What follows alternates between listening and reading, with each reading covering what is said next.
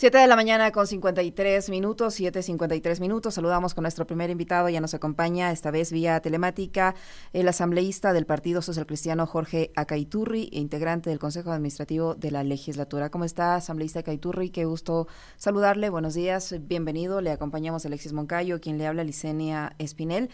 Varios sectores dicen que se va a producir una especie de veto tácito, un allanamiento al tácito, al veto del presidente de la República, Daniel Novoa, al proyecto de ley para enfrentar el conflicto armado interno. Y con él, y con ello, porque no habrían, al parecer, los 92 votos que se necesitan para ratificarse en lo decidido por la Asamblea Nacional, se aprobaría el incremento del IVA al 13% y la discrecionalidad con la que el presidente podrá manejarse en adelante para incrementarlo también al 15%. ¿Cómo están las cosas al momento en la Asamblea Nacional?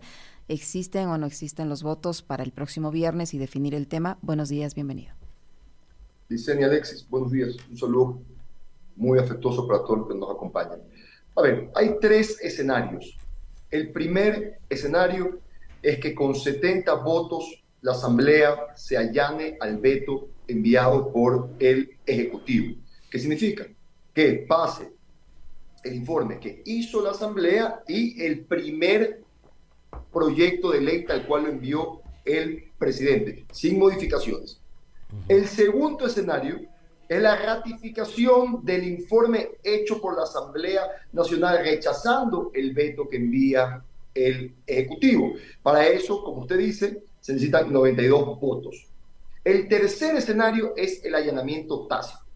¿Qué significa esto? Cuando no se consiguen ni los 70 votos ni los 92 y 30 días posteriores a haber abocado conocimiento a la Asamblea Nacional, el presidente puede publicar tanto el informe de la Asamblea como el veto en el registro oficial. Esos son los tres escenarios que existe el día de hoy. No tengo una bolita mágica para saber qué va a suceder en la Asamblea el día viernes.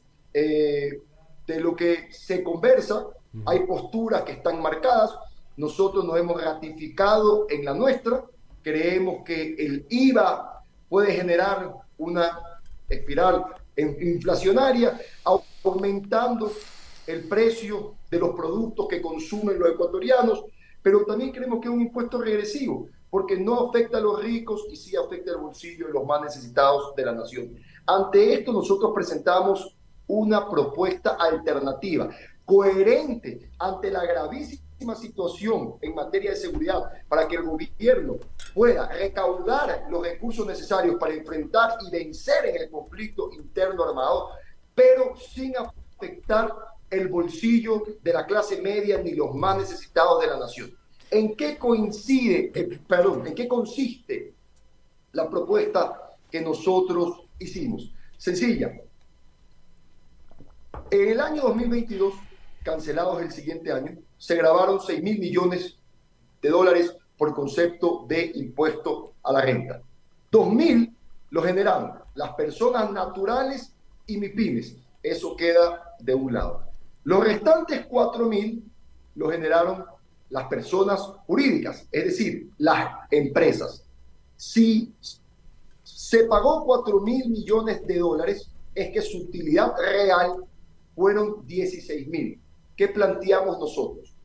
Que de esos 16 mil, en base a el impuesto la renta grabado por las empresas en el 2022, se haga una contribución especial del 3,25% para financiar el conflicto interno armado, es decir, que las fuerzas del orden tengan todo lo necesario para enfrentar al crimen organizado y sus daños colaterales que pudieran ser créditos de reinserción, centros de desintoxicación y rehabilitación de drogas, becas, etcétera. Eso es lo que nosotros planteamos. ¿Cuál es la diferencia entre el impuesto y la contribución especial? Sencillo, que la contribución especial es para un fin en específico y no de libre disponibilidad.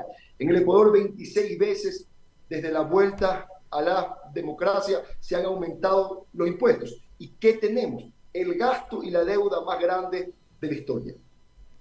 Legislador, qué gusto saludarle. Buenos días. Eh, a ver, están, están, usted, y de igual manera, usted ha graficado los tres escenarios posibles. em, con bastante precisión, incluidos las votaciones que, que se necesitan.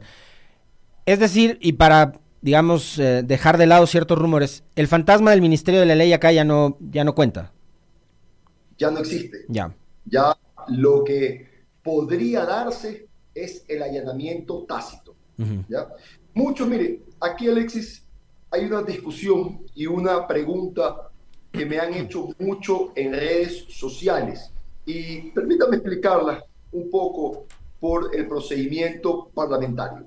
Muchos me preguntan por qué no se dio el paso a la moción de Blasco Luna, del asambleísta Blasco Luna, integrante de la RC para archivar el proyecto.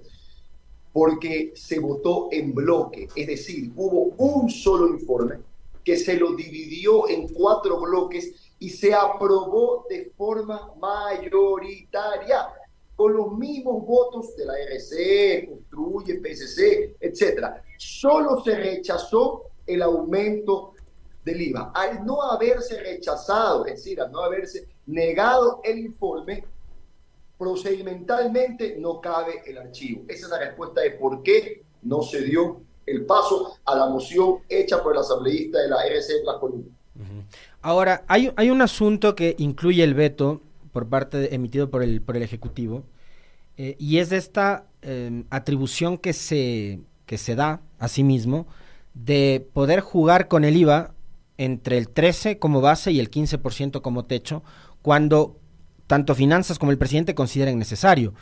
Eh, sin pasar por asamblea ni nada por el estilo. Eh, ¿Eso podría ser modificado? ¿Qué podría pasar con eso?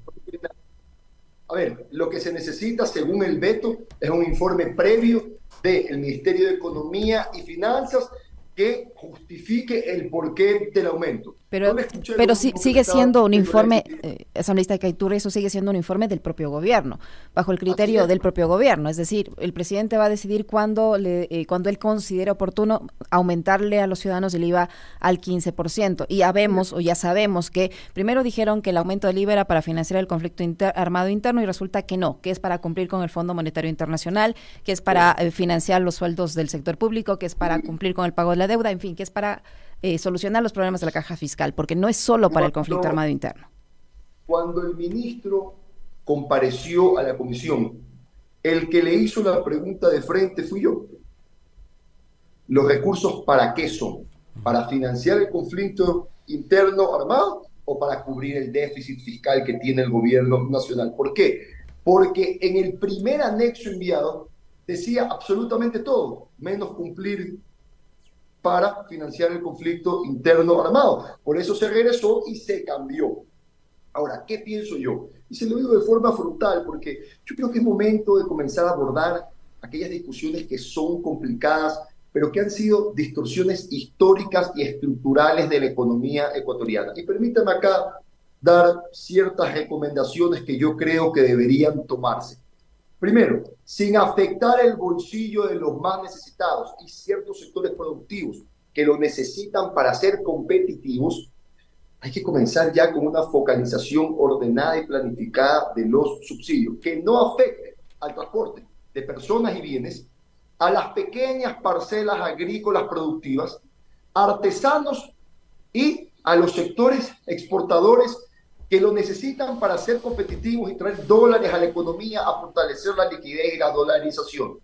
El recorte del tamaño del Estado, pero de forma coherente, por favor, no de forma demagógica, como escucho algunos libertarios que salen y dicen, hay que recortar el 20-25% del tamaño del Estado, ese gobierno pipón, un Estado pipón. No, no, no, no, no, no, vamos a decir las cosas como son.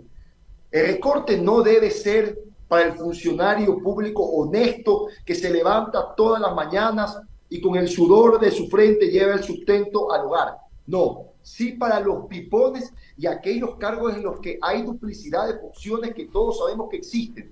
Solo entre la focalización ordenada, planificada y sin afectar el bolsillo de los que más necesitan de subsidios y el recorte del tamaño del Estado, podemos tranquilamente ahorrar entre 2.000 y 2.500 millones de dólares. Después, la venta de activos improductivos que se encuentran a cargo de Inmobiliar. Es lo que se tuvo que haber hecho hace tiempo, que están ahí votados. y que tranquilamente le pueden generar al gobierno 150 millones para hacer caja y dotar a la fuerza del orden de muchísimas cosas que son necesarias para enfrentar el crimen en esta guerra simétrica que estamos viviendo. Otra cosa fundamental, porque yo sí creo que en la vida hay que tener coherencia entre lo que se piensa, lo que se dice, lo que se siente y lo que se hace. Si en el primer económico urgente reestructuramos la deuda interna, es decir, con el Banco Central y con el Instituto Ecuatoriano de Seguridad Social, ¿por qué no hacerla con los multilaterales? ¿Por qué no reestructurar la deuda externa? Es lo que están haciendo otras naciones que se encuentran en problemas fiscales similares a los del Ecuador. Se reúnen con sus acreedores y dicen, si no van a reestructurar tal cual como están, préstenme la misma cantidad de recursos que les debo, pero en mejores condiciones. Entonces el Ecuador automáticamente paga el otro día pero se queda con una deuda por el mismo monto, con años de gracia, con intereses más bajos y con plazos de pago más amplios. Esto tranquilamente va a significar un alivio fiscal de al menos 1.500, 2.000 millones de dólares. Otro tema, presupuestación base cero, que ya no se, le no se lo hace en el Ecuador. Todo el mundo parte de la base del presupuesto del año anterior. Permítame dar un ejemplo aquí. Licenia es la, eh, es la ministra de Bienestar Social y hereda que en el presupuesto del año anterior se encuentra planificado adquirir 2.000 sillas de ruedas para entrega. Ah, pero cuando hace un arqueo se encuentra que tiene 600. Entonces, ajustemos el presupuesto, sincerémoslo entonces, ahí ya solo tendría que adquirir 1.400. Con eso hay un ahorro significativo. Si eso se hace en todas las carteras del Estado, yo le aseguro que va a haber un ahorro importante para el gobierno. Hay que sincerar los presupuestos, porque cuando sale un ministro y dice, tenemos un déficit de 5 mil millones sin tomar la deuda, oigan, eso es en base a que ejecuten 100% del presupuesto, cosa que no se ha hecho. Y otro tema, que yo lo vengo abanderando desde mi campaña, porque en derecho y en democracia las cosas se deshacen como se hacen. Y mire, yo creo que no se aprovechó la consulta, pero hay que buscar el mecanismo democrático para hacerlo más adelante para tocar el tema del ITT. ¿Por qué? ¿Por qué el pueblo ecuatoriano, mayoritariamente los jóvenes, decidieron que el petróleo se quede bajo tierra en la mayor zona con biodiversidad del mundo. Primero porque ahora hay una conciencia ecológica muy superior a la que existía en años anteriores.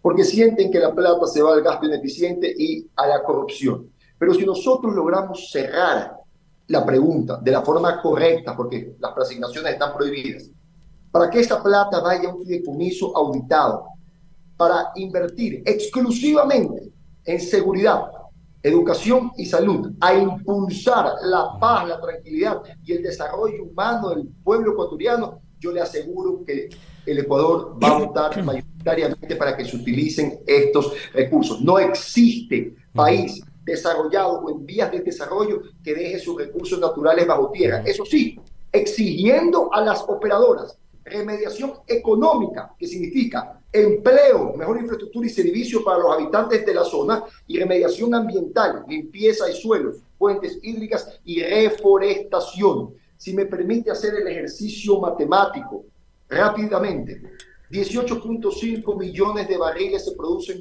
anualmente en el ITT. El WTI, que es el petróleo ecuatoriano, está oscilando entre los 72 y 74 dólares en el mercado internacional. El precio de producción promedio, tomemos ese, aunque es menor, pero tomemos el promedio, del 2017 al 22 ha sido de 15.1 dólares el barril. Y el castigo ecuatoriano, por ser un crudo un poco más pesado, más sucio, es aproximadamente de entre 10 y 12 dólares. Si usted hace ese ejercicio, le quedan entre 49 y 47 dólares de rentabilidad por 18,5. Perdóneme, son 870, 900 millones de dólares netos que está dejando de percibir el Estado ecuatoriano en un momento de crisis y en cambio el gobierno le está pidiendo a la clase media y a los más pobres que hagan el esfuerzo poniendo la factura en la mesa de los que no tienen que comer, aumentando el IVA. Asambleísta, entiendo que tiene, que tiene pendiente algún otro compromiso ya eh, pactado y que debemos terminar la entrevista, pero antes no le voy a pedir, ya, ya dijo que no tiene la bola de cristal, nosotros tampoco, pero sí ha de saber cómo se va a pronunciar la bancada del PCC. No sé si ya lo han debatido a la interna, eh, en cuál de los escenarios se ve el PCC, allanándose, ratificándose en el texto de la Asamblea. Exactamente igual que como se lo hemos argumentado y planteado a la Nación, y exactamente igual a como votamos en la Comisión de Desarrollo Económico el día de ayer, en contra del veto, a favor de ratificar el informe hecho en la Asamblea Nacional. Muy bien. Clarísimo, ahí no hay espacio a la interpretación de nada. Le agradecemos infinitamente al legislador Jorge. un saludo cordial para todos sus seguidores. Gracias. gracias. Jorge Acaiturri, legislador de la bancada social cristiana.